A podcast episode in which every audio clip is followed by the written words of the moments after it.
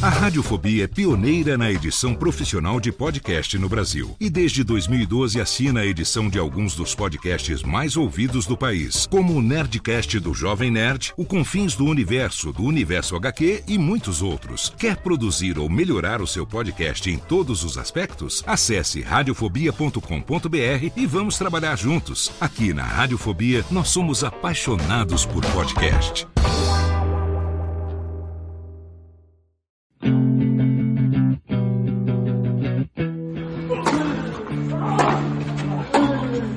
Começa agora o Backhand na Paralela, o podcast sobre tênis que vai além das quadras. Apresentação de Jeff Paiva e comentários de Ariane Ferreira. Ready?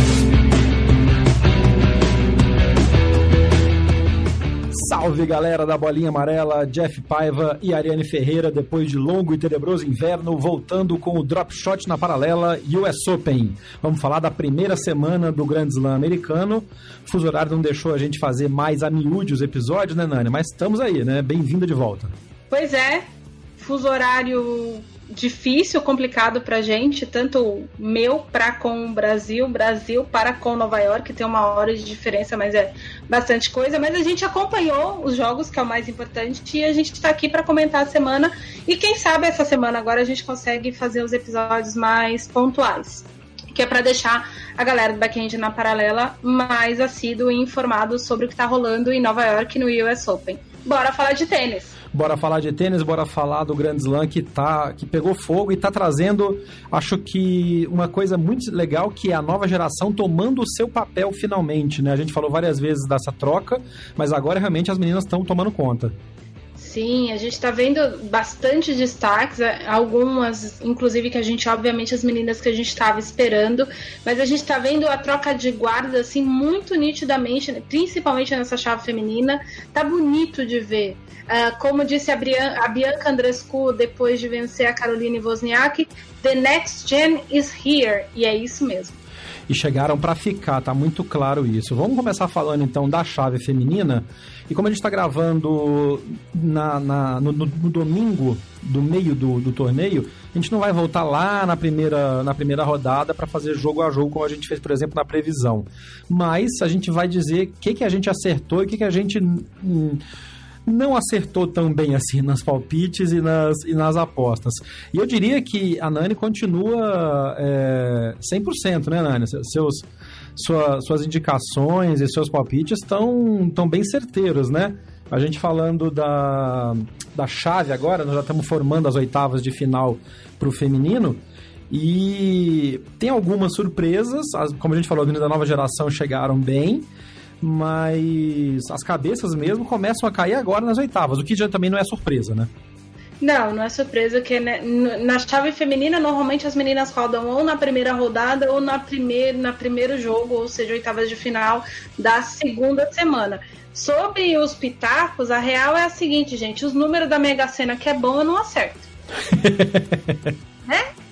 Mas enfim, a gente, a gente fez algumas predições bastante interessantes que, que se confirmaram. Uma delas foi, por exemplo, a dificuldade da Osaka em relação a Brinkova na estreia. A gente pontuou que o jogo da Keber contra a Mladenovic era um jogo bastante difícil e a Keber, cabeça de chave, caiu na primeira rodada diante da francesa. A gente previu um jogo duro entre a Potapova e a Galf. A Galf ganhou em três sets, também foi um jogo que a gente previu mais ou menos as dificuldades. A gente previu um jogo duríssimo entre a Zarenka e a Sabalenka. A Sabalenka que venceu a Zarenka e logo em seguida uh, acabou derrotada.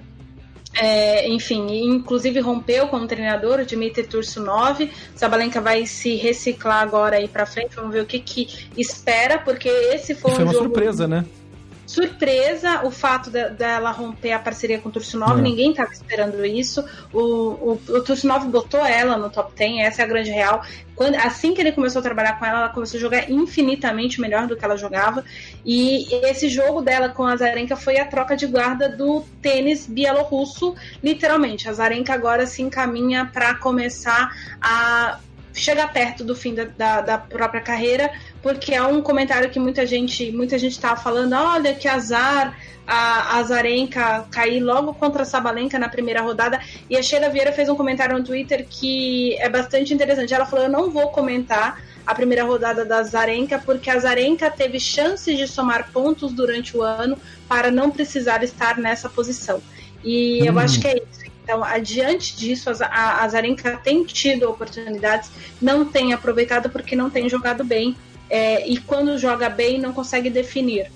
Foi exatamente é o que verdade. aconteceu, por exemplo, contra a Sabalenka. E é, bom, e é bem pertinente esse comentário da Sheila mesmo, porque é isso. Uh, e o tênis tem muito disso dos próprios méritos. Então, reclamar da chave, reclamar de posicionamento, só funciona até o momento em que você não tem condição de estar melhor posicionado ou posicionada na chave pelos seus próprios esforços, né? A gente comenta. Aliás, a gente nem comenta tanto essa questão da estratégia para o ano, de como você precisa se posicionar e jogar torneios específicos para estar melhor posicionado e, e, consequentemente, ranqueado ou ranqueada para os grandes torneios que você precisa fazer, seja Masters 1000, seja Premier mandatória na WTA, seja os grandes lances.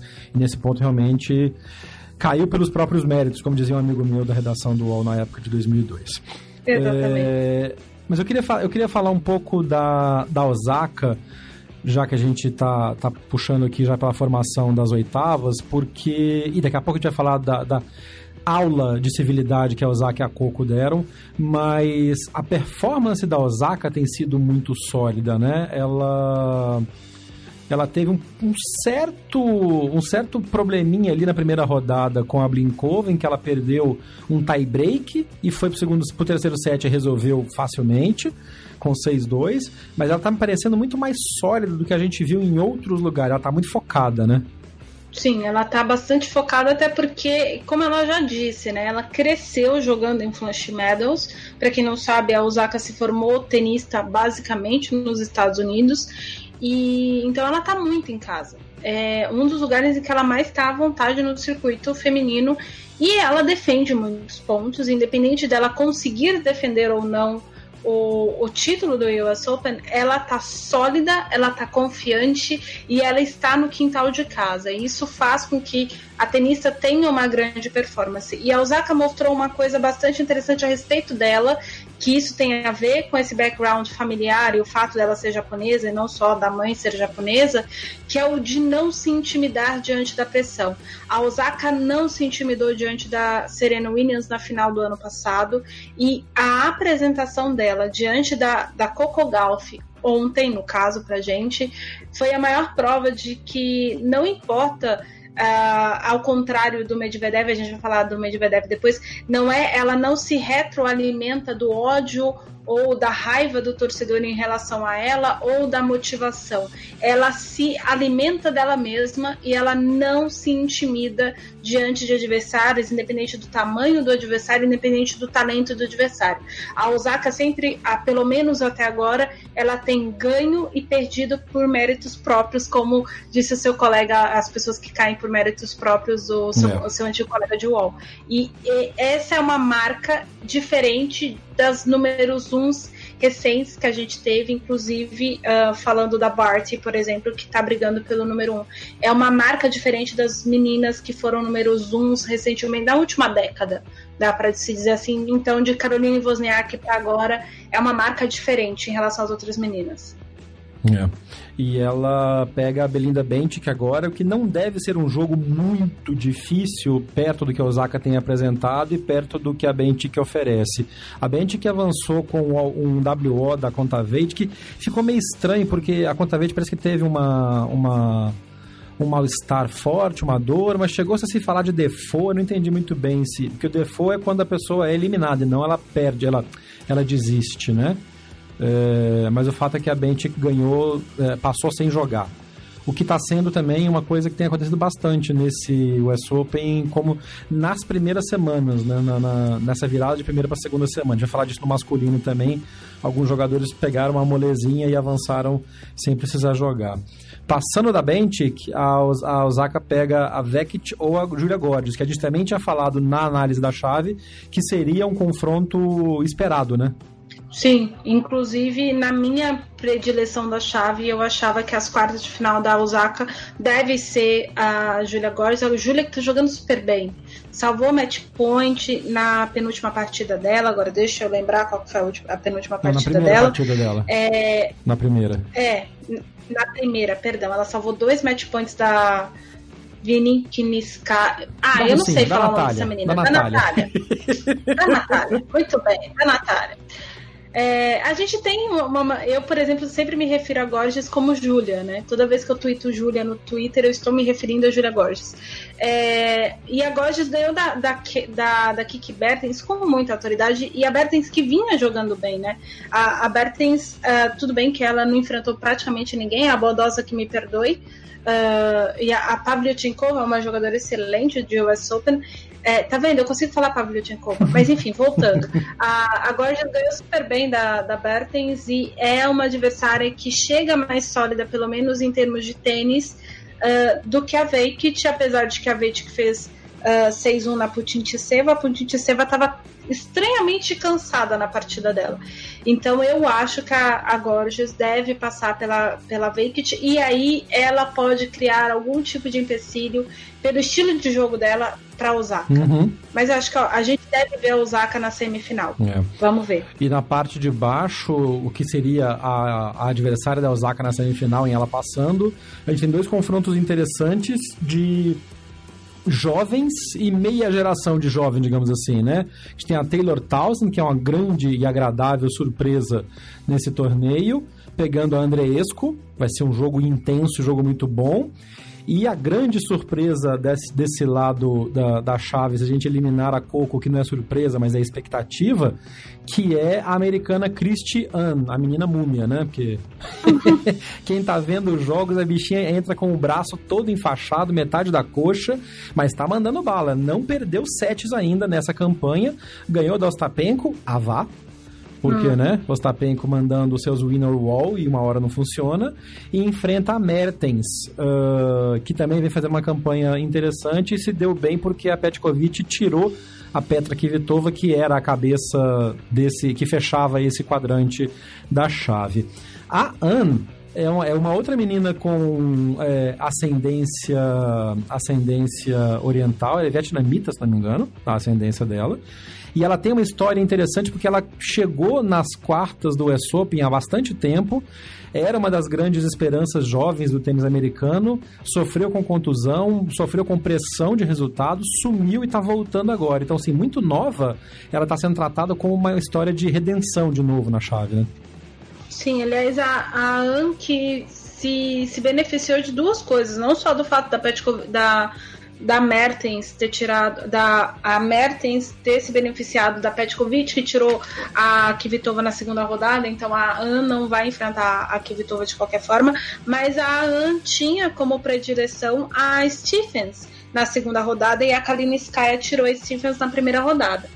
É, ela tem jogado super bem, ela jogou de maneira muito sólida diante de. é, é, a estreia da An foi a Kuznetsova.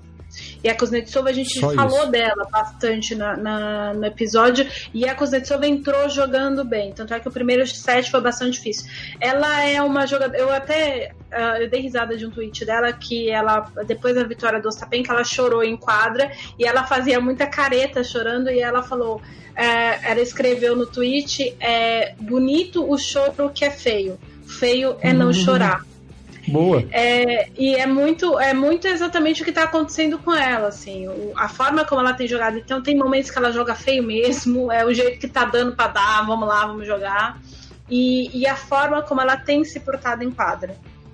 A torcida tem empurrado, ela tem e na verdade ela tem trazido a torcida para ela, né? Essa é a grande questão, não é o fato dela ser norte-americana aparentemente não é o termo, eu não consigo achar outro termo, mas o termo não é esse. Ela não excita 100% a torcida, sabe? E o É. jogo dela é que vai trazendo a torcida para junto dela. E eu não sei exatamente por quê, talvez por ser de ascendência vietnamita, sei lá, né? Vai É que ela saber. não é tão americana aos olhos do público de Nova York como a Coco Gauff, por exemplo, que tem uma identificação mais imediata, o fato de ser negra, de ter uma, a história de formação da Coco, assim como a Taylor Townsend também, que também é uma jogadora que tem uma identificação mais forte com o público de Nova York, né? Sim, e a, e a Townsend, ela vai dar, falando na Townsend, essa questão de. Vai ser interessante ver como a Andresco vai jogar com a torcida muito contra. Né? Muito contra. Uh, porque ela ainda não enfrentou esse cenário. Nem quando ela ganhou em John Wells, e nem, obviamente, em, em Toronto ela não enfrentou, porque ela era é, tenista da casa. Era da casa, é. A menina tem 18 anos, tá chocada que.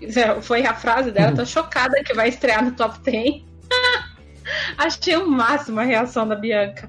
É, e é isso. Eu acho que a gente tem, dentro dessa parte de cima da chave, Uh, se a Bentit uh, conseguiu descansar por não jogar contra a Contavente, ela pode gerar um jogo bastante bonito contra a Osaka. Mas o, o, grande jogo desse, desse ponto aqui que vai gerar a primeira finalista da chave, a, as duas semifinalistas, esse jogo da Townsend com o Andreesco tem. Uh, pode ser muito, muito, muito, muito interessante para a gente acompanhar.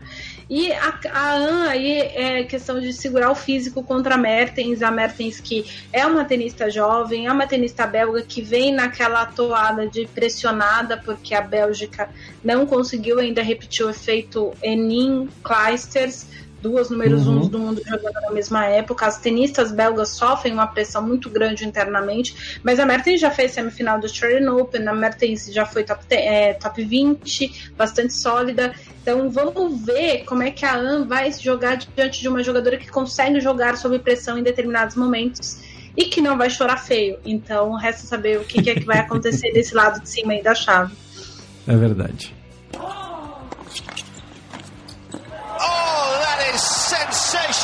É, passando pro lado de baixo da chave, para a segunda metade da chave, que joga nesta. Que joga. Está jogando Hoje. neste domingo que a gente está gravando. Então vamos começar de baixo para cima, já falando que a Ashley Bart perdeu para Tian Wang. Cabeça contra cabeça, cabeça 18 contra cabeça 2, o que no feminino não é uma diferença tão grande assim, mas eu senti que a Bart uh, performou muito pior do que poderia. Faz sentido? Concorda, Nani? Eu acho que a, Bart jogou muito mal. A, a Wang jogou muito bem. Esse é um ponto que é, é indiscutível. Mas eu acho que a Bart jogou muito mal pelo nível que a gente sabia que a Wang teria contra ela. Sim, mas por exemplo, a Bart vem de um 7-5 contra a Sakari, né? E a Sakari estava arrebentada do segundo jogo dela contra a Peng. É, eu realmente não entendi o 7563 da Bart na Sakari. A, a, a Sakari deu muito trabalho pra Bart. Então, a, a, e hum. outra, eu previ que a Zarina Dias ia dar um trabalhinho pra Bart. Deu, tirou um 7, 6-1 uhum. inclusive. O, eu acho que o, o, que a gente consegue. Quem viu o primeiro jogo da Bart na, no, no, no US Open, é, a, a, performance dela do, do primeiro set, do meio do segundo set, foi exatamente o que ela apresentou diante da Vang. É, é extremamente insegura, não é nem errática, ela estava insegura. Ela deixou a Vang definir muito mais do que ela. A, a, a Kyung Wang é, jogou muito bem, como você mesmo disse, mas a Bart, a Bart não tinha segurança em nada, não tinha segurança em primeiro serviço, em segundo serviço, em forehand. Uh, o backhand dela praticamente não existiu no jogo. É, ela trabalhou com poucas bolas cruzadas, ela tem o hábito de trabalhar com muitas bolas cruzadas. A, a Wang entrou preparada para maratonas na linha de base e a Bart não. É, é, eu não sei exatamente o que aconteceu com a Bart e eu acho que é uma construção de uma campanha teoricamente a trancos e barrancos. A Bart não jogou bem, nem contra a Lauren Davis. É, então, é. a Bart não jogou bem. A... Tadinha da Lauren, que foi, foi, um jogo, foi um jogo, inclusive, ganhável. A Lauren podia ter ganhado aquele jogo. É, o tiebreak do segundo set foi uma dó, porque a Lauren teve chance de quebrar e, e, e passar para o terceiro set com mais tranquilidade. E aí pesou um pouco da, da coisa pessoal da Lauren, que também é outra que joga muminha, né? Joga sempre amarrada, a coxa tem um problema crônico. E nessa hora a experiência maior da Bart faturou, mas contra a contra a Wang não deu e ela, e ela errou demais. Eu acho que até a derrota no primeiro set de 6-2 foi mais assustadora e jogou a quando a, quando a Bart resolveu atacar alguma coisa e ela resistiu bem para fechar o jogo, para Wang fechar o jogo, mas já era tarde demais e aí estava muito perto, qualquer erro foi punido com uh, com a vitória da Wang. E aí a Wang pega a vencedora de Serena Williams ou a Petra Martic. E esse lado da chave só tem cabeça de chave classificado, então não tem mais molezinha. Não. E aí é ver a, a, intensidade que a Serena vem apresentando, o que ela fez contra a, a Kate McNally na segunda rodada foi um absurdo. Contra a Sharapova, nem vou falar nada, porque assim, foi, né? Nossa. Foi bizarro, cara. Foi assim, o hype todo que se montou em cima da estreia da Serena, a Serena não tomou, fez certo, não tomou conhecimento da Sharapova. E se eu sou, se eu sou do staff da Sharapova, eu estaria muito preocupado. Mas até eu, que não sou do staff da Sharapova, não vou me dizer que estou preocupada, não vou mentir pro nosso ouvinte, não tô. Mas. foi começo mais. do fim, né? Aliás, Cara, meio do começo do fim já. Já é praticamente o fim, assim. Foi realmente. Uh, porque, foi patético. Uh, foi, foi horrível. Eu, Como diria eu... Mauro César da, da ESPN, foi pífio. Olha, foi mais que pífio, assim. É... Mauro César até estaria sendo bondoso com Maria Sharapova. Cara, foi horroroso. Mauro César e bondoso na mesma frase não combina. É... Mas vamos lá. Então, é foi, foi um negócio assim, não tem nem o que comentar, gente. É, tudo bem que a gente monta muito, eu acho que muito do que se faz em cima de um encontro entre Serena e Sharapova é o fato dos fãs da Sharapova ficarem esperando que a, a menina de 17 anos saia da cartola e bata a Serena Williams de novo. A Serena tem razão, o jogo da Serena encaixa com o da Sharapova de uma forma encaixa, que a Sharapova não consegue jogar. A Sharapova é aquela não que você vê na chave você vê na chave o confronto já começa a salivar antes, porque só vai vir bola doce para você. Exatamente, você fala uma, duas bolas, bato aqui só para fazer ela correr um pouquinho e defino. É. A Serena nem quis é. que a Sharapova corresse. Aliás, tem alguns momentos acho que a Serena falou assim: não, fia, tenta ganhar alguma coisa aí que tá, tá, tá tão fácil para mim, não faz isso não. Tá feio. Não tá vergonha, não. Dá, um mais, mais, dá mais ritmo aí pra segunda rodada. Tem esse game aí, tem esse. Ah, teve um, um breakpoint no segundo set que eu falei, mas Sharapova, a Serena tá te dando, amiga, quebra. Não, não aconteceu, né? Não acontece. A Serena não. tentou, gente, colaborar.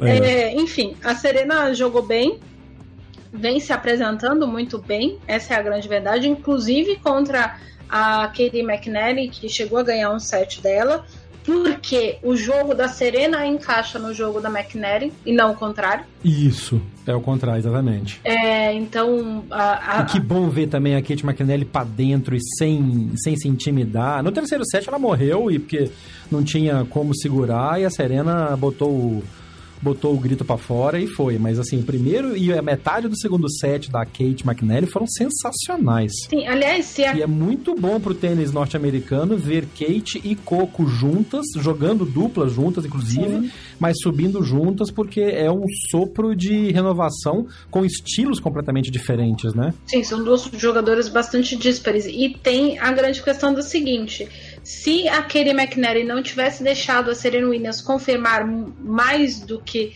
games do que confirmou, inclusive foi quebrada no primeiro set, ela teria tido um gás a mais para talvez vencer a Serena Williams em dois sets. Em dois sets ela teria é. vencido é. a Serena. Se ela tiver, de qualquer forma, empurrada para o terceiro, ela ainda não tem físico, ela ainda não tem estrutura mental ainda. Isso é uma questão de maturação é, é, com o tempo, minha gente, é tempo de quadra que dá esse tipo de maturação para você suportar um terceiro set, ainda mais um terceiro set contra a Serena Williams. É, e a Martique, que é a, a Martique pode ser que dê algum trabalho para Serena, porque é, é, o tipo de jogadora que joga com a bola cortada em vários momentos. A Serena não gosta disso. É, a, inclusive o fato de conseguir lidar bem com cortes de ritmos fez com que a Martic dominasse a Sevastova, apesar de um 6-4, 6-3, ela dominou a Sevastova. É, quando ela resolveu dominar os games, ela conquistou as quebras e venceu o jogo. Mas eu acho que a Serena passa. Uhum, eu também acho. acho a não ser que a Petra realmente faça alguma coisa muito, muito aleatória. É. E aí temos a outra concorrente, a número um do mundo, agora que a que a Bart caiu, que é a, a, a menina que não corre, Dana a Pliskova, contra a Johanna Conta, que é mais uma das que a Nani tinha comentado que iria fundo na chave, está indo e vai ser um confronto um confronto a ser observado também. Acontece daqui a a gente está gravando no meio da tarde de domingo, dia 1 de setembro. Esse jogo acontece daqui a pouco. Quando você ouvir este podcast, o jogo já vai ter acabado. Então eu vou arriscar aqui que eu acho que a, a Pliskova vai ter vida dura contra a conta. Nossa, que risco. o, o jogo tá acontecendo. Não sei se tá passando aí para você. Uh, vamos ver aqui como é que está o jogo tá neste momento, então, enquanto nós falamos. Tá 3x3 no segundo set. Tá 4x3 já, a conta confirmou o saque. Parabéns, dona Carolina. Então tá 7-6 Pliskova no tie-break, e aí sem saque quebrado no segundo, no segundo set. Até acabar esse programa, a gente vê quem ganhou e quem não ganhou. É, e aí, quem vencer desse jogo pega Svitolina ou Madison Keys. E eu tô torcendo tanto pra Svitolina, tanto, tanto. Eu quero muito um casal campeão do West Open. Pois é, não sei. Você tá esperando demais o Gael Fis. Não digo Vitalina, mas do Gael você tá esperando muito. É. é. não sei nem se o Gael passa. É aniversário dele hoje. Vamos dar um, vamos dar um, vamos dar um joia aniversário pra ele. Vai. Parabéns, Gael. Então, é, eu não sei, Vitalina tem obrigação de ganhar da Kiss, né? Aqui está. Eu não. Eu não teve nada. Assim, não teve nada tudo bem que assim, a estreia. A Kiss não perdeu 7 ainda, né? É, mas a Svitolina também não. Só que a diferença é, é que a Svitolina superou a Venus Williams e botou é. Yastrenska no bolso. Mas botou Nossa, assim. No bolso real bolso. oficial, é. Botou com é. gosto. Por baixo da segunda bola do saque, é verdade. É, a, a, a Kiss estreou com 7-5-6-0 na DOI.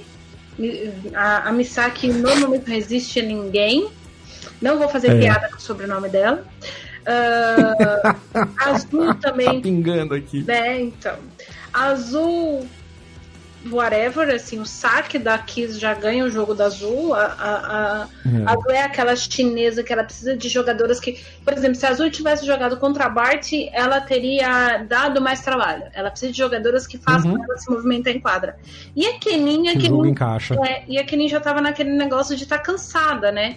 Apesar de para quem não tá num ritmo forte, acelerado, e quando ela entra nesse, nessa vibe de forte, acelerado, ela sempre dá uma caída quando se espera bastante dela.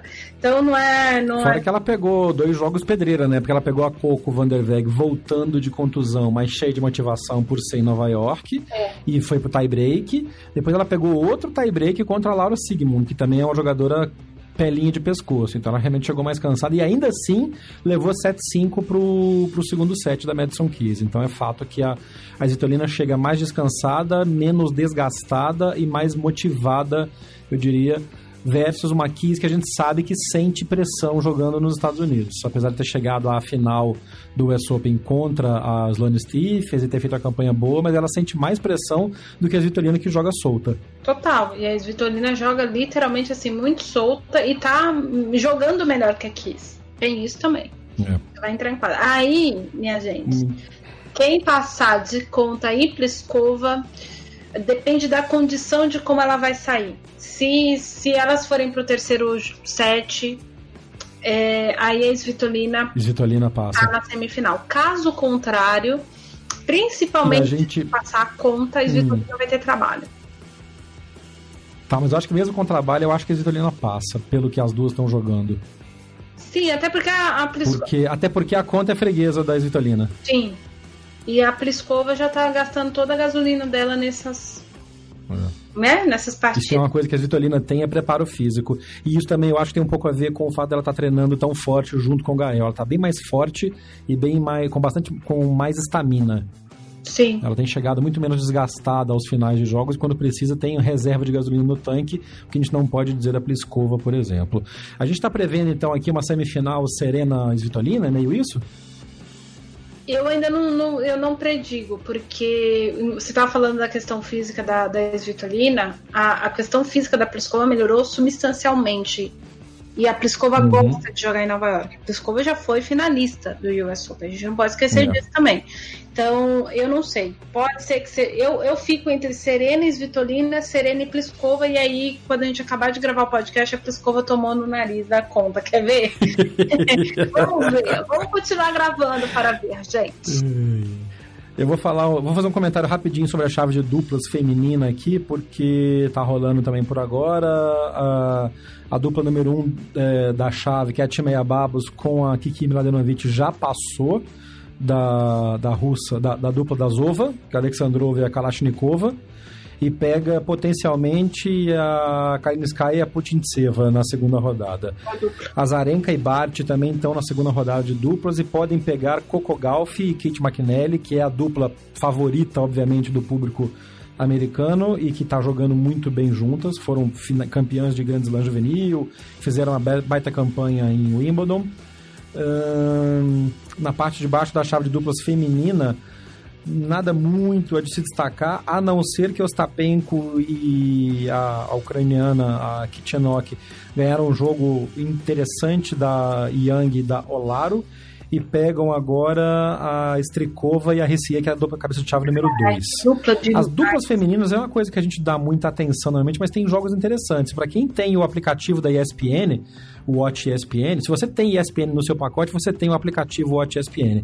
E a gente fala a mesma coisa que a gente falou no Australia Open. Vale a pena ver, porque todas as quadras estão disponíveis no aplicativo. Inclusive os jogos de dupla, quadra 835 à direita na escola do Bronx e os canais de entrevista coletiva, de bastidores e a programação da ESPN americana no que eles chamam de prime time. Vale a pena ver. Eu queria só fazer é, um destaque. Tem uma dupla maravilhosa americana que é a Caroline Doleride e a Vânia King. Entre elas são. Acabaram um... de ganhar. Elas acabaram de ganhar da, da dupla da Bernarda Pera com a Guarachi, que é a chilena. Aliás, fazia muito tempo que uma chilena não fazia bonito numa chave de Grand Slam, mas é porque essa, essa dupla elas têm quase 12 anos de diferença entre uma e a outra. Então, eu acho, eu até já tava naquela vibe que a Vânia King para mim tava aposentada já de tanto que a Vânia assumiu. Mas é, tá, é bem legal de ver a interação das duas. Eu tava vendo exatamente esse, esse jogo com a, com a Garashi por conta da, da chilena. E então queria chamar a atenção para essa dupla e queria chamar a atenção para as cabeças de chave número 3, a Gabriela Drauboski e a Chu. Elas têm agora pela frente as alemãs, a Friedman e a Sigmund, e essa dupla, essa, a, aliás, as, as, a cabeça de chave 1, a Mladenovic e a Babos, as cabeças de chave 2, a ICE e a Strikova, e a Dalboskas e a Chu são três duplas excelentes de ver. Você que gosta, a gente fala muito do tênis masculino de duplas, o tênis feminino tem algumas duplas assim maravilhosas, e essa eu queria fazer esse destaque para as três, mas uhum. a Mertens e a Sabalenka, cabeça 4, também formam uma dupla bastante sólida. E a Bart, quando joga com a Zarenka, também, né? Já ganharam WTA Premiere, essas coisas todas. É. usem a dica do Jeff com o ESPN Player e curtam, porque tá bem legal de ver. Tá bem legal. E também a chance de ver as duplas mistas em que o Bruno Soares segue vivo. O Demolineiro perdeu jogando com a Duana, a estreia, porque pegou cabeça de chave, o Kulhoff e a Pesky tcheca, duplista, forte também. O, o Bruno pega. É, o Bruno pega hoje. Uh, daqui a pouco, inclusive, com a Melichar, pega Matek Sands e Jamie Murray. Clássico, hein? clássico, clássico. E aí, se ganharem, pegam Dabrowski e Pavic, potencialmente que são a cabeça-chave número 2. Ah, então, assim, vida não tá boa pro nosso, pro nosso comedor de açaí, Bruno Soares, mas experiência ele tem. E assim, esse jogo da Melichar e o Bruno contra a Matex Sands e o Jamie é, é joguinho pipoca também. Se tiver sem nada pra fazer na hora aí, não tiver um jogo bom de simples, pega o Watch ESPN e assiste, porque vale a pena. Se tiver um jogo bom de simples também, assiste, viu? É legal. Assiste, porque vale a pena também. Fica na segunda tela. Cara, vale Matex Sands jogando duplas é demais, cara. Ela é muito boa, ela é muito boa. Ela, eu queria ver uma, uma, dupla dela com o Bruno, mas eles jogam meio parecido, não sei se complementa a é, dupla não, deles. Se eles jogar na mesma posição da quadra ia, tá, ia ficar estranho. É. Mas seria uma dupla pipoca sensacional. Sim. A gente faz uma paradinha agora e daqui a pouco a gente volta para falar de chave masculina e de. Ah, não, minto. A gente não falou de Coco Golf e. Não, e... E Naomi Osaka. Beleza, a gente fala daqui a pouco como exemplo positivo versus exemplo negativo que a gente vai falar no masculino. Vale assim? Pode ser. Então, beleza. Este é o backhand na paralela, drop shot na paralela e o US Open semana 1. Estamos de volta para falar da chave masculina do US Open neste final de primeira semana, que já começam os jogos da, das oitavas de final. Mas a gente está voltando depois de longo tempo sem gravar, então a gente está fazendo o, o recap do que aconteceu na primeira semana do Grand Slam Nova Yorkense, como diria o nosso glorioso presidente. É...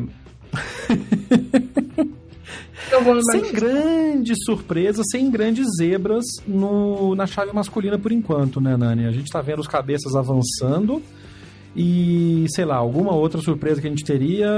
Vamos começar da parte de baixo da chave, por exemplo, que é. Nem tem, teve tanta surpresa assim. Eu diria que o. Bom, o Kyrgios perdeu, um saudável e glorioso chupa aqui, porque, né? Merecido. Uhum e a gente foi poupado da possibilidade de um Kyrgios versus Medvedev, né? Vamos começar falando por esse lado, então, para depois falar de coisa boa? Vamos, vamos sim. Entusiasmo da Nani, vamos. É. Bom, vamos começar. Vamos já, antes da gente ir pro intervalinho, você falou de coisas boas e coisas ruins. Vamos falar primeiro da Osaka e da Golf, que são duas meninas bonitas, duas meninas saudáveis, duas meninas educadas. Uh, é, eu queria chamar a atenção não só por, por, todos os ouvintes que acompanharam o jogo ou que tem rede social viram que tanto a gente quanto outras pessoas que cobrem tênis, quanto pessoas do mundo inteiro, fãs, não fãs de tênis, é, destacaram o fato da Osaka ter chamado a Galf, ter incentivado a Galf a falar com o público dela na entrevista em quadra, mesmo após tomar um 6-0, porque ela saiu com um pneu nas costas. É, a postagem da Osaka depois nas redes sociais e a declaração dela em entrevista coletiva a respeito do porquê ela decidiu ir ela falar pela, pela Mary. A, a Mary estava fazendo entrevistas em quadra e chamou a Galf, a Galf fez sinal que não. A Osaka contou na entrevista coletiva que ao cumprimentar a Galf na rede, ela notou que a Galf estava chorando. Quando ela viu que a Galf não ia dar entrevista, ela decidiu ir falar com a Galf, porque ela é uma menina jovem, é, a Osaka disse: Eu já estive na pele dela, eu sei o que é perder, achando que você pode ganhar, e ela realmente podia ter ganho o jogo. Ela precisava conversar com o público dela para notar que as pessoas ainda gostam, admiram ela e têm o poder de motivá-la. É, dentro disso, eu até. A, algumas pessoas elogiaram o trabalho, a postura dela, dentre elas a, a Sloane Stephens que ela disse que o tênis é sobre isso, é sobre apoiarmos uns nos outros.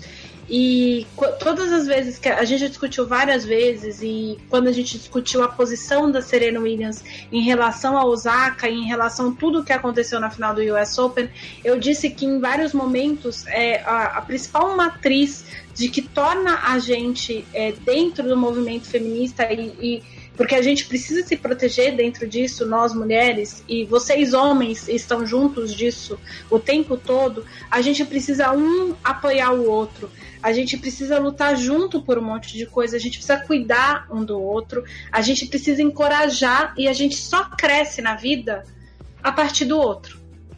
Yeah. Porque ninguém evolui sozinho. E essa foi a, a demonstração física de uma atitude do que é a base do que a gente precisa fazer para evoluir enquanto sociedade.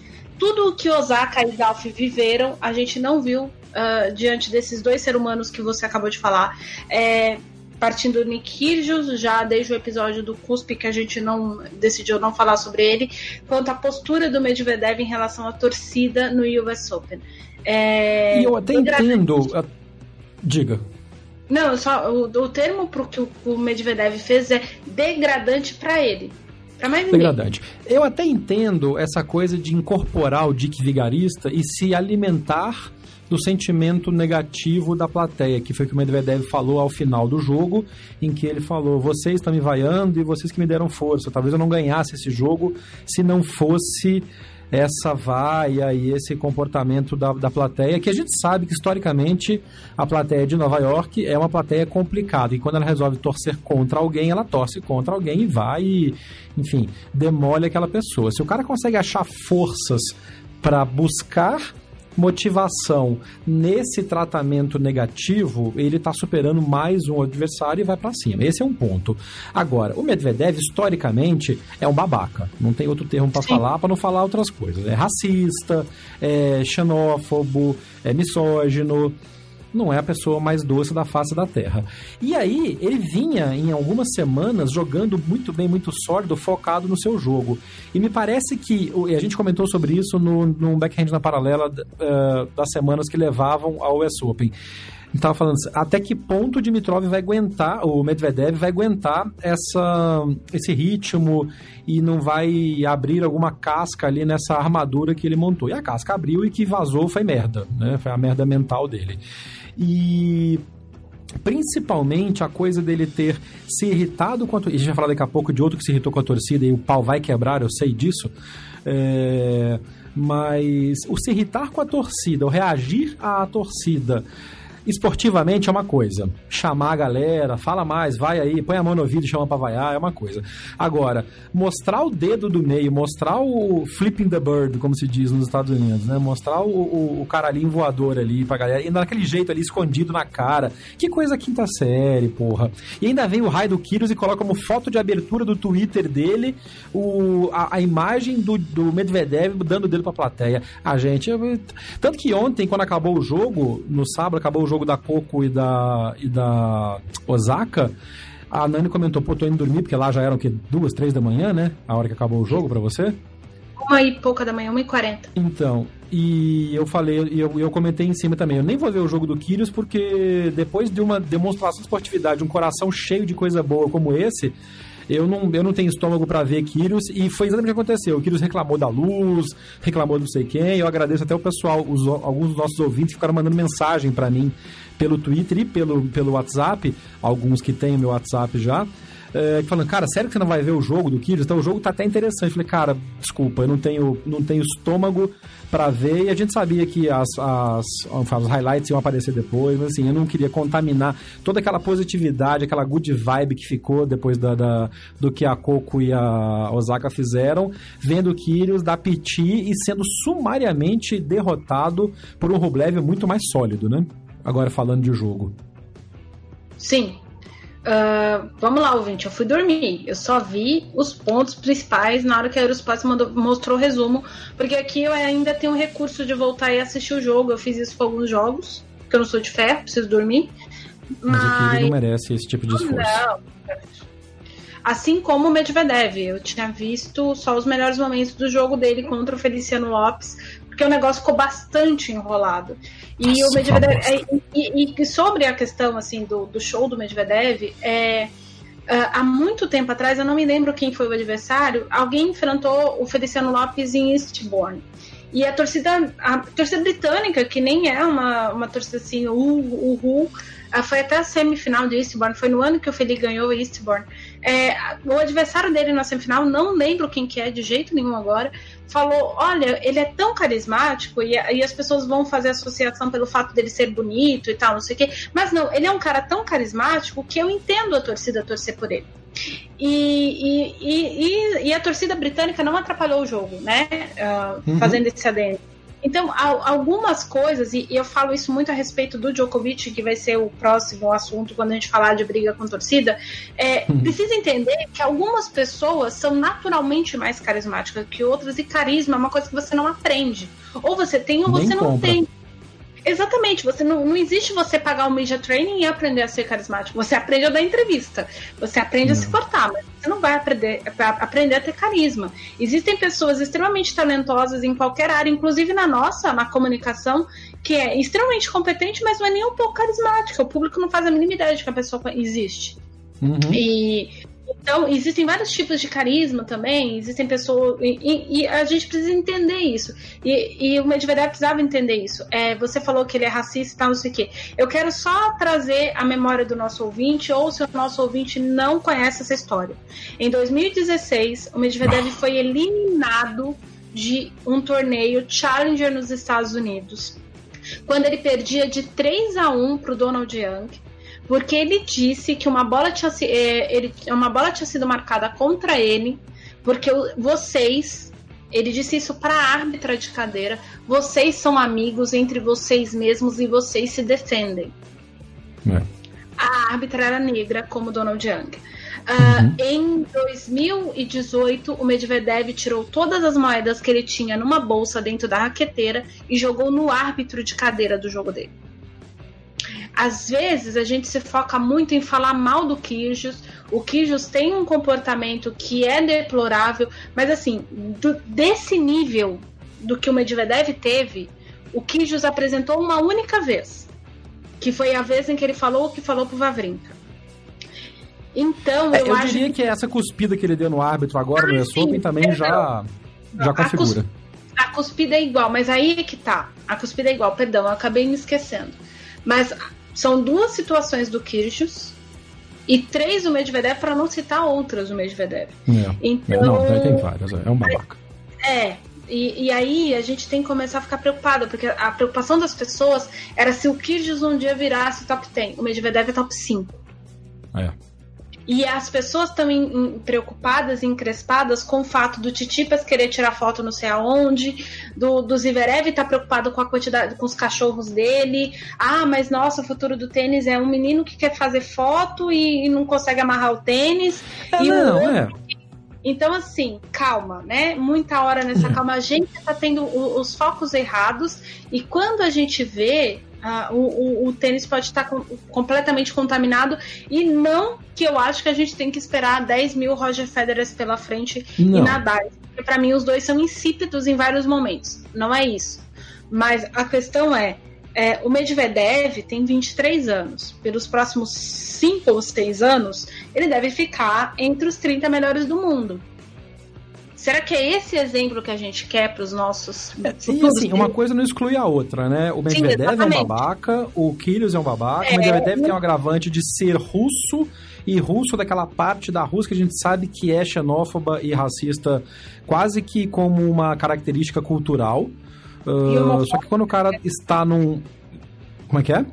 E homofóbica e homofóbica. E assim, quando o quando vai para um, um terreno global, Uh, essa parte cultural tem que ser absorvida por outro lado e o cara tem que se comportar como um, um participante de uma coisa global e não pode trazer essas atitudes para casa ou sofrer as consequências que a sociedade vai colocar para ele. E o que o, o problema é que os jogadores nesse nível eles ficam quase que intocáveis no evento da segunda rodada, em que o Kyrgios cuspiu no, no, no árbitro, que foi no jogo contra o... Não, não, foi no US Open, ele cuspiu no árbitro em Cincinnati. Ah, em Cincinnati, claro. Putz, só, sorry. Então, assim, no jogo em que ele cuspiu no árbitro uh, uh, em Cincinnati, uh, logo depois a árbitra geral chegou para dar uma olhada, que o árbitro chamou agora também no US Open, é, chamaram o árbitro geral, a árbitra geral para o jogo do Medvedev e para o jogo do Kyrgios, ela ficou ali sentada olhando, ver se tinha alguma outra coisa que aconteceria, que equivaleria a, uma, a um default, uma expulsão na hora, mas esses caras sabem que cruzaram a linha e ficam tranquilos. O comportamento do Kyrgios no jogo contra o Rublev já foi muito mais contido e isso afetou o jogo dele. Claramente ele estava, porque ele tomou uma multa ele tomou uma multa bem grande, assim como o Medvedev tomou uma multa grande no sentido de que é o que dá para permitir dentro da legislação da ATP no momento, mas tem que ser tomada uma atitude maior. O Kyrgios está sob investigação, tomou um cartão amarelo, digamos assim, ele pode ser punido de uma maneira mais séria com suspensão de jogos para frente depois do Grand Slam, quando voltar para a ATP, que é a, a regulamentação normal do circuito. Isso tem que acontecer logo porque os caras estão fazendo mal, nós estamos aqui perdendo tempo de novo falando de dois babacas que fazem mal ao tênis. Mas é, é importante falar. E, são, e pior é que são dois caras talentosos esportivamente, isso que me dá desespero, mas enfim. Não, tem um monte de gente talentosa. E só para é. encerrar esse tema, o Fernando Merigeni fez uma postagem no Instagram dele e ele Fui. disse que faz bastante tempo que as associações esportivas fingem que comandam o esporte. E uhum. eu acho que essa frase tem muito a ver com a questão legislativa de multa. É, há muito tempo atrás eu questionei a ITF, porque o, o, padrão de multa de ATP e a WTA tem a ver com o, a, regulação, a, regulação, da ITF. Eu perguntei por que, que uma multa grave uh, custava de 2 mil a 5 mil dólares para um tenista. E foi até por uma questão de racismo que fizeram contra o Julinho, enfim. E não foi aquele maluco daquele austríaco que foi banido do tênis, e foi uma coisa que na verdade foi uma interpretação errada das pessoas que estavam em volta. Mas enfim, eu fui perguntar exatamente o que, o que, que era isso para a ITF, e a ITF disse que as multas não poderiam ser altas, porque a premiação no baixo do tênis não é alta. Então, como a multa, a regra é para todos os níveis, por, por, exemplo, se um cara comete o que o Medvedev cometeu num torneio ITF, o cara tem que jogar dois, dois torneios ITFs para pagar a multa. O Medvedev Caguei. faz meia hora de figuração. É. Não, mas aí que tá. Tem que, jogar, mesma... tem, tem que jogar pra cima essa multa. Foda-se, aí que o cara não vai fazer mesmo. É, então, mas aí que tá, né? É uma questão lá burocrática da ITF. Isso tem anos que a ITF é, me deu essa resposta. Não sei se eles estão pensando em trocar. E eu entendo o argumento, mas eu imagino que eles devam repensar, porque assim, ai, se a multa for muito alta, o cara não consegue pagar. Mais uma razão. Se o cara faz um comportamento desse em qualquer nível de tênis, ele tem que tomar uma multa de 200 mil dólares. Foda-se. Ah, mas é uma vez só. Não é, cara. Esse tipo de coisa é crime inafiançável. Não pode. É, pois é. é exatamente assim. por isso. Mas aí, posso te falar uma coisa que eu, que eu acho que é muito mais legal desse lado da chave? É, existe uma pessoa pela primeira vez na vida dele em oitavas de final, uhum. ele tem 33 anos, se chama Pablo Andújar Alba. É, é eu não vou ficar estendendo muito. Eu, eu, graças a Deus, eu fiquei, eu sou amiga dele já, é, porque é uma das pessoas mais bonitas que eu conheci na minha vida. Uh, eu me lembro muito da, da vitória que ele teve no, US, no, no Rio Open uh, de 2018. Tinha dois anos que ele não ganhava um jogo em nível ATP. O último jogo que ele tinha vencido em nível ATP foi a primeira rodada do torneio de Doha em 2016. E o rapaz que trabalha com um dos caras que trabalham comigo, o redator de tênis o Marian Diller, uh, virou para mim e falou assim: Nossa, eu estava pesquisando aqui, o Pablo não tinha ganhado nenhum jogo ATP. É, eu acho que eu vou lá falar com ele. Uh, e aí ele saiu correndo, nenhum outro jornalista teve interesse de falar com o Pablo, apenas um rapaz da imprensa espanhola que estava no torneio do Rio de Janeiro. E aí logo em seguida ele me mandou um áudio é, super emocionado. Ele falou assim para mim: Cara, como esse Pablo Andújar é uma pessoa bonita. É, ele é uma pessoa assim 100% good vibes. Ele é um cara muito, muito, muito merecedor do que ele tá, do que ele tá vivendo agora. Como o Pablo Andurra não é um jogador assim 100%, todo mundo conhece ele, é, em 2016 ele, ele perdeu na primeira rodada em São Paulo e ele já estava sofrendo com dores no cotovelo. Ele perdeu do Gastão Elias de Portugal e nesse dia ele notou que ele precisava parar e ver se ele realmente tinha que se operar.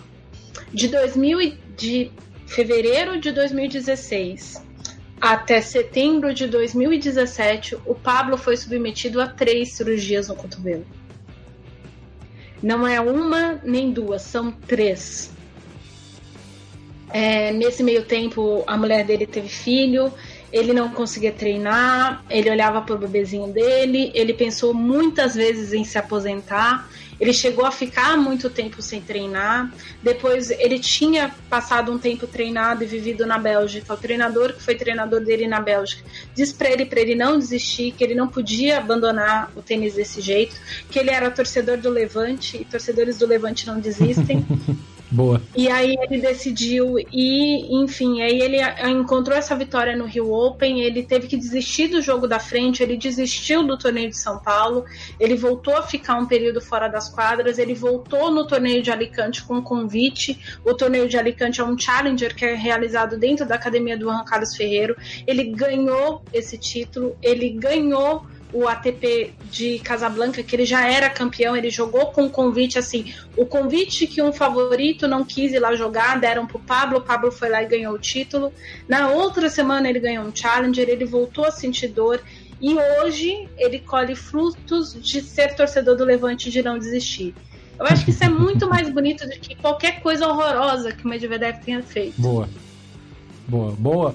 Boa, boa chamada de assunto e boa, e boa homenagem. Realmente o Andurra está fazendo uma campanha legal e é, e é bacana porque o Andurra é claramente um desses personagens que quem não é tão enfronhado no, no circuito não conhece. Então, de repente, surge num grande slam com um resultado desse e é surpresa para muita gente. E aí, esse tipo de história de bastidor, de backstage, na verdade, de. Desculpa, 3, 2, 1. E esse tipo de história de. de background é muito importante para contextualizar uma campanha que lá na frente pode se perder numa, numa que, ah, beleza, o Andorra chegou até as oitavas de final e perdeu para o Monfils que é o próximo adversário dele, que vai ser um jogo bem duro.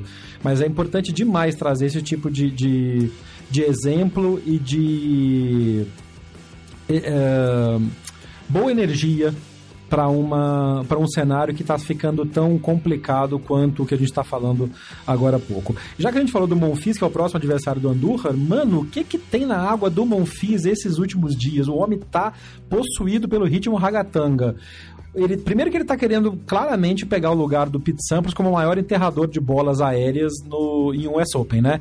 Ele uhum. fez do, do, do voo para enterrar a bola, para cravar a bola, a sua marca registrada e está ficando ousado, mais, cada vez mais ousado, porque não bastasse ele dar aqueles pulos que ele dá para cravar a bola, no jogo da primeira rodada dele, ele fechou o match point com um giro de 360. Ele pulou, deu uma volta completa no ar e cravou a bola para fechar o jogo. Como como faz bem estar bem, né? E o Monfils é a prova disso, né? Sim, total. Até porque essa vitória que ele teve diante do Medvedev, acho que é a, o grande resumo do Medvedev. Olha, Jesus. Se eu falar de novo, ele aparece né, pra mim em 3D, né? né? Chapovalov. Chapou é que eu tava pensando no Bublik, gente, desculpa. Eu tava pensando no outro jogo do Andurra, de uma coisa legal que aconteceu no US Open que ninguém falou também, mas enfim. É, deixa, já que eu, eu, eu, puxei o assunto, a história é a seguinte: o Bublik tem 22 anos, foi o rapaz derrotado pelo Andurra na, na terceira rodada do US Open, e o Andurra notou que ele ficou muito triste de perder o jogo. E o Andurra na quadra disse para ele que ele vai enfrentar mais esses jogos do que o Andurra e ele vai ter uhum. essas oportunidades. Então, o cara tá vivendo o momento na mais rede, importante né? na, hora... na rede. Na rede. No cumprimento, é. Na, na hora que ele tá vivendo o momento mais importante da carreira dele, ele ainda se preocupa em dar consolo para um menino de 22 anos.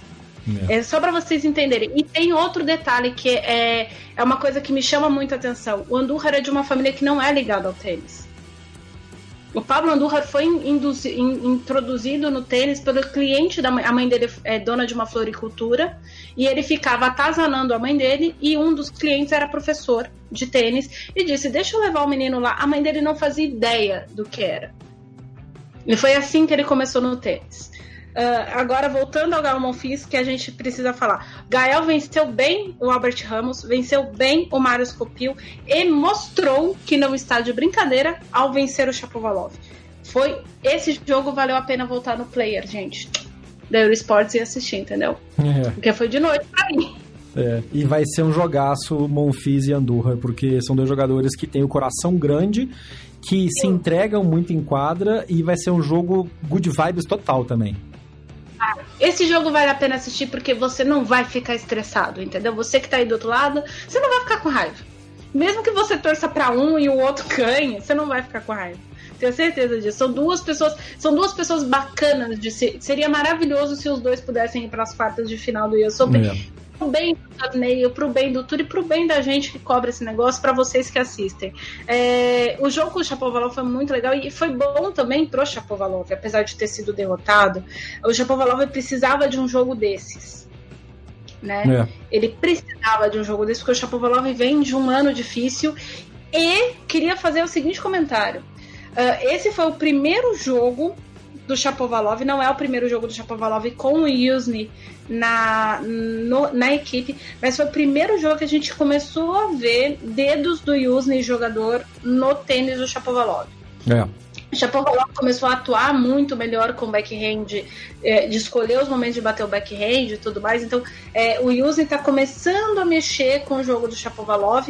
A ideia era que os dois ficassem juntos só durante essa US Open Series. É, e eu acho, eu espero que o Denis é, repense e tenha o Yusin nem que seja como um coach técnico especial que ele consulte uh, de tempos em tempos, mesmo que à distância, porque vai fazer bastante bem para ele uh, treinar com o Coronel.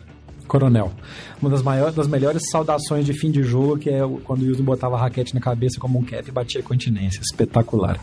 É, o vencedor de Monfils e Andújar pega o vencedor de Rublev e Berretini, que é um lado da chave que está meio solto, né? Quem diria o Matteo Berretini é o cabeça que está vivo nessa nessa nesse, nesse quadro da chave, né?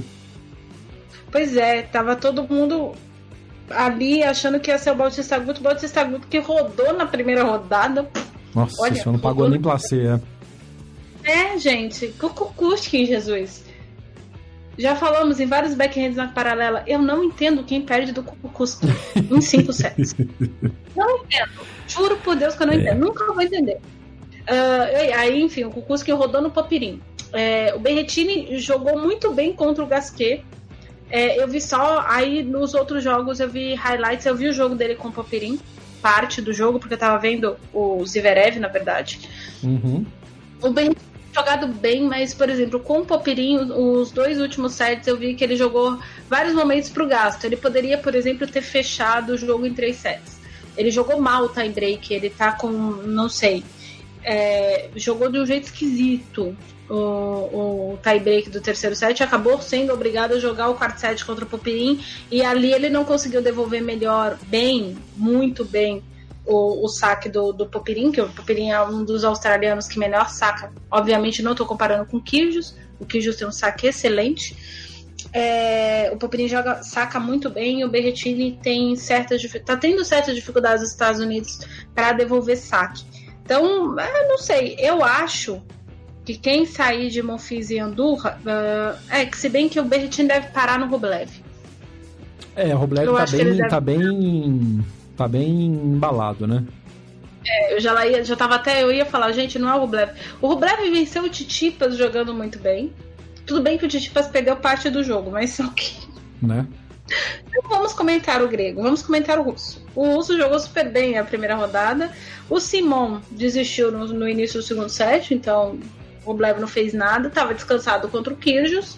O Kyrgios começou a brigar com as mariposas e aí, né, o Rublev... Mas o Rublev tem jogado bem antes do US Open e é por isso que pelo estilo de jogo, acho que ele deve passar pelo Berretini. Se ele passar do Berretini, aí uh, Gael Monfils ou Andurra. Eu tô torcendo pro Andurra, gente. Desculpa aí. Não, normal, Eu sei que você tá normal. torcendo eu tô torcendo pro Andurra. É. Eu espero que o Andurra passe. Aí vai ser muito difícil pro Pablo uh, avançar mais adiante.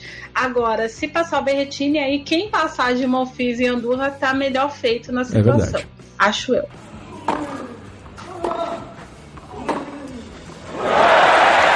No lado de baixo desta chave, que é a segunda metade da chave, temos Rafael Nadal, que, na boa, gente, pelo tudo que todo o resto tá jogando, eu acho que vem mordido no troféu no domingo que vem. Tá, tá foda de segurar o Nadal. Ele não tomou conhecimento do Chung, não tinha tomado conhecimento de ninguém da chave e pega o Marin Cilic, que chega bem desgastado por mais um duelo contra o John Isner, Avá. Uh, e assim, do jeito que o Nadal, o Nadal ainda teve uma puta sorte porque ele não jogou a segunda rodada porque ele, ele ganhou um, um WO daqueles fofos em que ele só fica no hotel comendo, comendo, fazendo pasta e criando vídeos para o seu canal de rede social. Que segundo beleza. ele, segundo ele, a, ontem depois do jogo com o Chung, o Nadal tava tão tão soltinho que ele foi dar entrevista. Aí ele Você deu entrevista para eu Isso é raro, viu? Isso é raro. É porque eu detesto da entrevista pós-jogo, é. por isso que eu fiz assim. Pois é. E ele, ele deu entrevista para Alex Correte e o Antônio Arenas, e aí, num dos dados momentos, o, eles começaram a falar tecnicamente papos do Correte, né, sobre forehands e tal. E o Nadal disse que o fato de não ter jogado a segunda rodada, para ele não foi bom. É, porque perde ritmo, né? Ele falou, eu não tive ritmo nenhum. E tanto é que assim, Nadal, o que, que você achou do jogo de hoje? O jogo de hoje era a vitória sobre o Chung. Ele uhum. disse: Ah, um jogo normal. Não foi nem bom nem ruim. Eu joguei. E a gente tem que salvar a seguinte detalhe, né? O Chung vinha do qualifying e o Chung salvou o match point contra o Verdasco. Ah, vá. O Verdasco perderam o match point né? Grand Slam. O, o Nino é. fala muito isso, né? Verdascada, né? A famosa Verdascada. O Verdasco dando verdascadas desde que o mundo é mundo e ele é. joga tênis. É... Ai, Verdasco, Jesus sacramentado, enfim. Uh, Verdasco venceu dois sets e, e, e, se lascou com o Chung. O Chung, o, o Chung jogou o que deu para jogar contra o Nadal e, e, o Nadal fez o melhor comentário. O jogo foi um jogo normal. Para mim, o Nadal estava em ritmo de treino. E aí, uh, não sei o quanto isso é positivo para o próximo, é, pro próximo adversário do Nadal, que é o Tirit. Porque o Tirit vem jogando no meio que no sacrifício, assim. Principalmente no jogo contra o Step e, obviamente, o jogo contra o Wisner. Foi um jogo. Ai, gente, que jogo chato. Nossa Senhora. Muito bem. De, feito o comentário, eu, eu acho que, na verdade, se o Zverev passar do, do Schwartzman, aí o Nadal pode ver a, torca, a porca torcer o rabo. Pode ver. Você acha? Não. Mas pelo que o. Não, não é por ser o Sasha. Mas é porque o Sasha vai ser o primeiro problema do Nadal no torneio. Então, mas aí que tá, o, o, o Rafa não tá tendo problema nenhum e tá só afiando. Então ele chega para pegar o Sasha ou o Schwartzman com o motor cheio, passando na reta com o DRS ligado na reta de Spa. Não vai tomar conhecimento, ele vai embora. Não tem. É passar de passagem. É que tá. Eu, nesse ponto eu concordo com ele. O Nadal precisa de ritmo. Então, mas é que tá. O, acho que o Tilt, o não dá ritmo para ele. Porque. Não, de jeito né?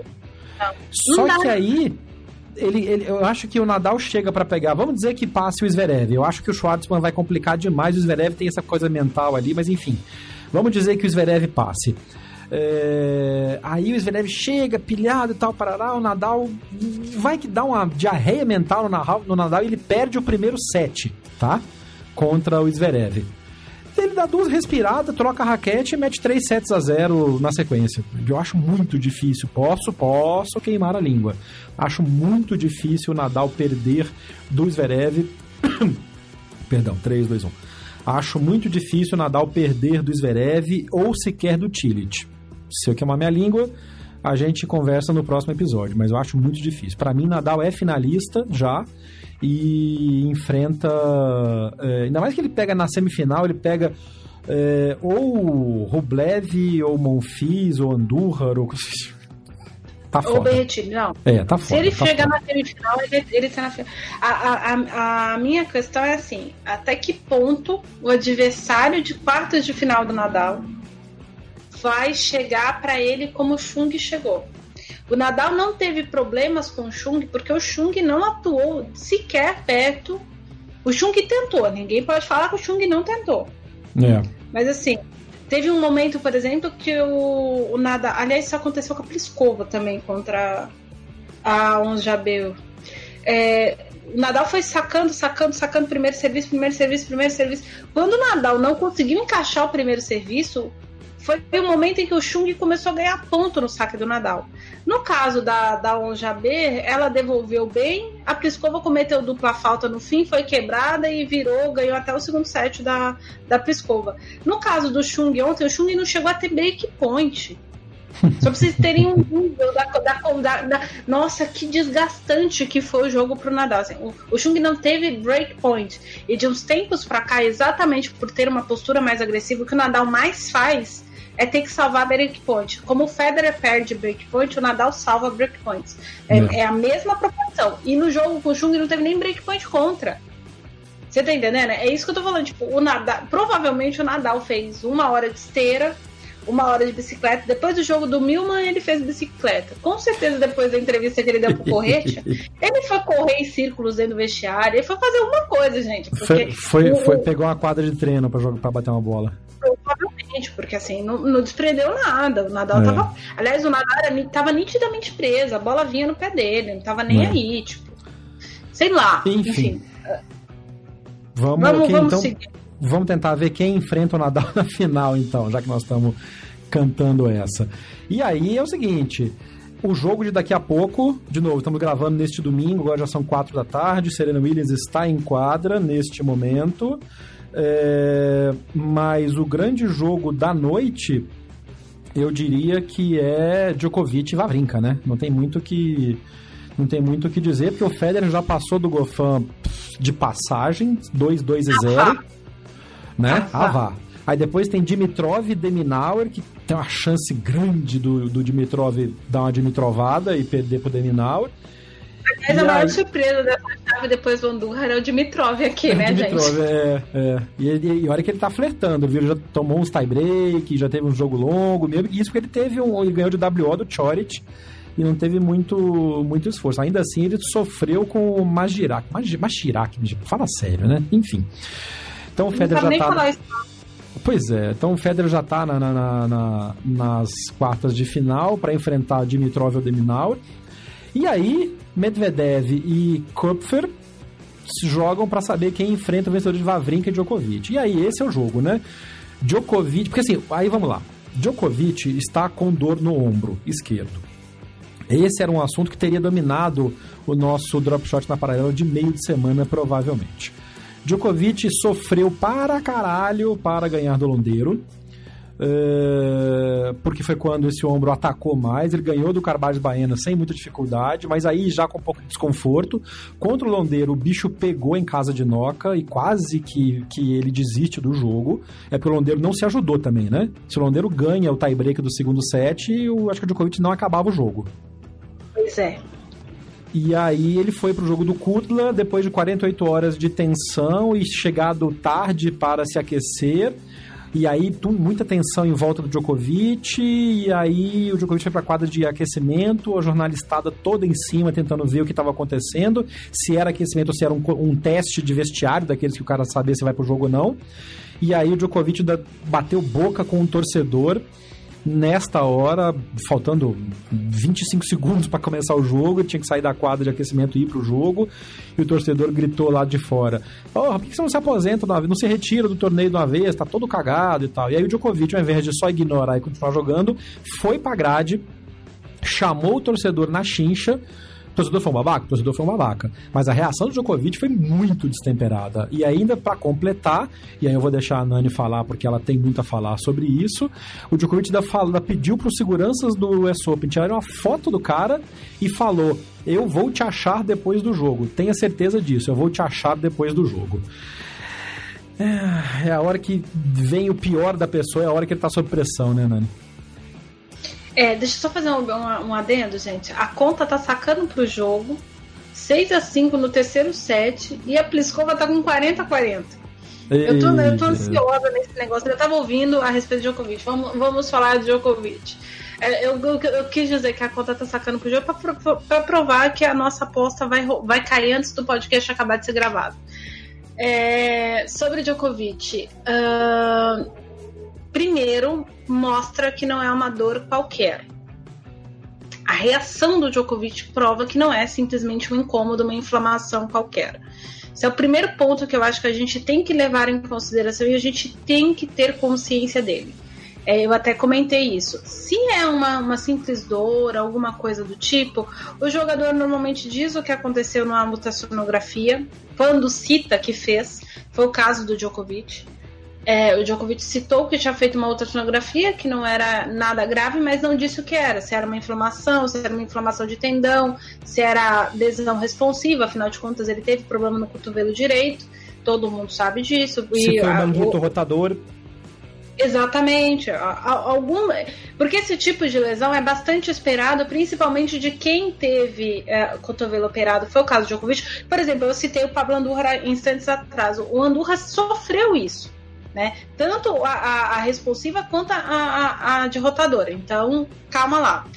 É, o Djokovic teria dito isso e outra, ele simplesmente teria ignorado o torcedor.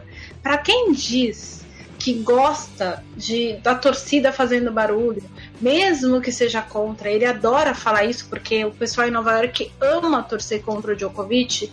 Ele, ele simplesmente perdeu a oportunidade de ficar calado. Esse é o primeiro é. ponto. Segundo ponto, quem ele pensa que é. E aí, para mim, esse tipo de comentário dele é, fala muito mais por si só para dizer é, eu vou te achar, porque provavelmente ele sabe, quem já esteve em Nova York sabe que o sistema de segurança do US Open é uma coisa horrorosa. Se você quer chegar para o jogo das 11, esteja lá na porta 10 horas da manhã, tá? É o conselho que eu te dou se você está juntando dinheiro para o US Open. Porque você revista a mochila, aí olha passaporte, passa passaporte, você tá com credencial, eles olham a credencial, passa a credencial, olha o passaporte, faz não sei o quê. É, é um inferno. São os dois é um sistemas inferno. de segurança mais completos e mais uh, detalhistas do circuito mundial. É Roland Garros e US Open. E aliás, o, Roland Garros é, é, é, fichinha perto do que passa lá no US Open, viu, é. gente? É que nos últimos Nossa. anos está sendo pior, porque com as ameaças terroristas em Paris e tal, é. os últimos dois, três anos tem sido tenso, mas é isso. Então, obviamente, o, o Djokovic sabe que dá para achar o cara. Fora que, como o pessoal que acompanha o circuito bastante, às vezes o cara, o Djokovic sabe, uh, não quem é exatamente, de saber o nome, mas tipo, conhece o cara, sabe? Conhece a Sim, cara do cara. A cara. É igual a gente tá no tour, poucos jornais, a não ser que você viaje todas as semanas, os caras não. Não sei que o cara vire seu amigo, os caras não te conhecem pelo nome. É, mas eles sabem quem é você, sabe de onde você é, mas não sabe de te dizer exatamente seu nome. Coisas. Às vezes não acontece, às vezes eles decoram, depende do jogador. Mas, enfim, uh, eu acho que a postura do Djokovic fala muito a ver com a gente não chegou a comentar no podcast, mas tem mais ou menos um mês. Foi logo depois que o, que o Wimbledon acabou. O Petcast deu uma entrevista para a TV aqui, uh, para Eurosports. Ele disse que o que mais incomodava nele, no Djokovic, não era a postura ou o fato de Djokovic, é, não o Djokovic em si, mas as pessoas em volta do Djokovic dizerem que o Djokovic era, era vítima de xenofobia por ser sérvio é, é, que o Djokovic tinha um desejo abissal de ser amado e isso era uma, praticamente um comportamento de psicopatia do Djokovic, porque para ele ele tem que ser amado por todo mundo, todo mundo tem que amá-lo. A reação dele no, no US Open prova que o podcast estava certo. Porque se o cara não gosta dele, ele vai achar o cara lá. É, eu acho, tá, tá todo mundo achando que o Vavrinka vai perder e tal tudo vai depender de como ele se, se preservou e de como o Djokovic vai estar com dor. Mas o emocional do Djokovic não tá bom. É. E não custa lembrar que, apesar de ter 19 vitórias contra o Vavrinka, o Djokovic perdeu duas finais de Grand Slam pro Vavrinka. E o Vavrinka é um jogador de torneio grande. É um jogador tricampeão de Grand Slams. Então tem que respeitar o, o suíço. E outra, entrando na parte técnica de jogo, uma das coisas que o Kudla fez certo contra o Djokovic é que ele absolutamente explorou o backhand do Djokovic, que é onde tá doendo mais no ombro. Então, isso é uma coisa que o Wawrinka sabe fazer, é backhand para backhand. Então, acho que é baseado só na parte técnica, eu já daria o favoritismo pro Wawrinka. Somando com a parte emocional, eu acho que o Wawrinka ganha do Djokovic hoje. E sem contar que a torcida vai estar 100% contra o Djokovic 100%. pelo que aconteceu.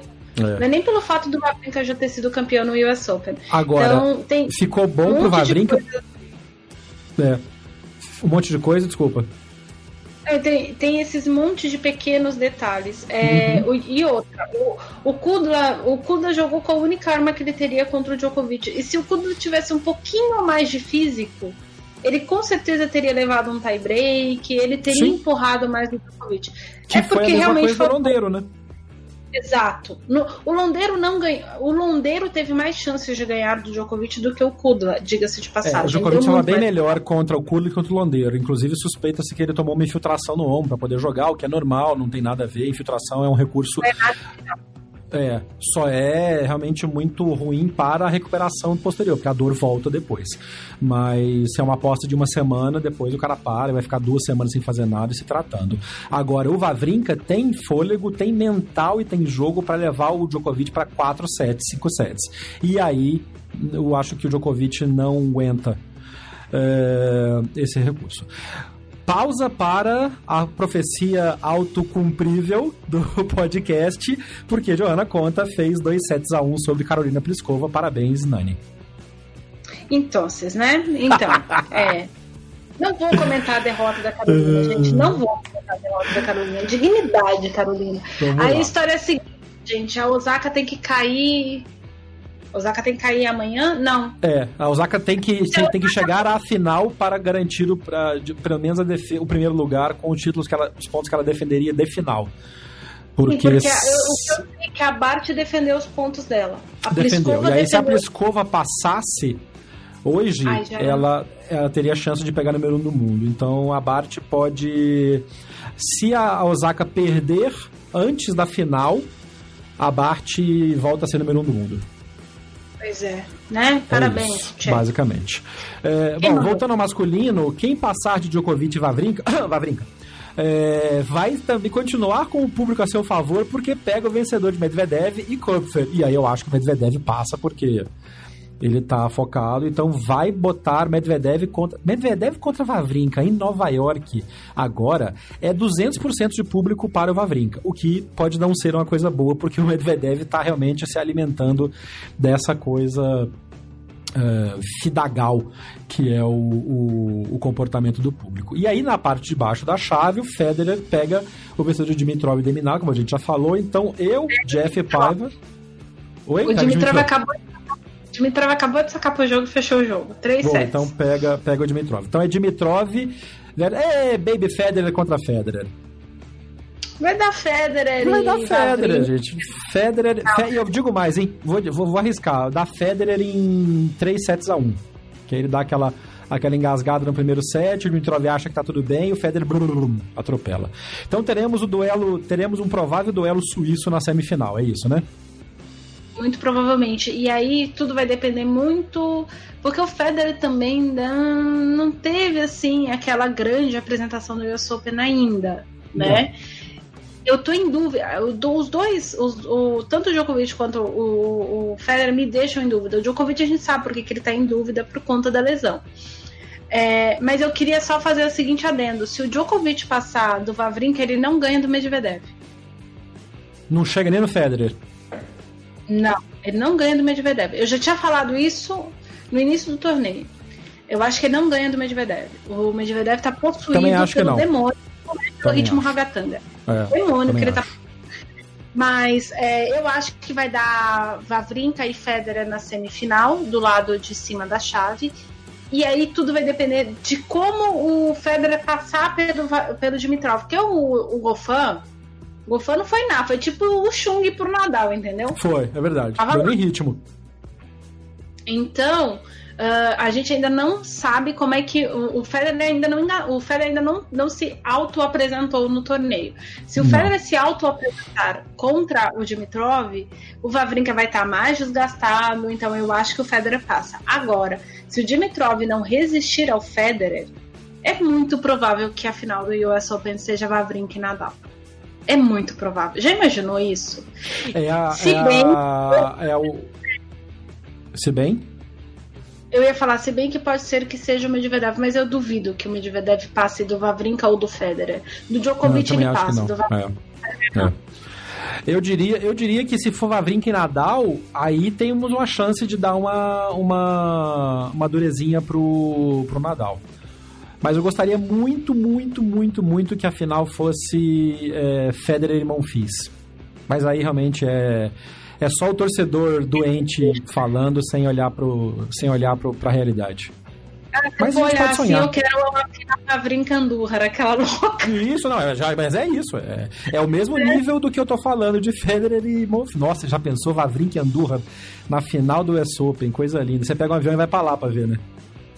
Eu, eu parava a, a passagem, gente. Vocês estão doidos. Olá, gente. Eu sou o Marcelo Melo e vocês estão ouvindo o podcast do Backhand na Paralela.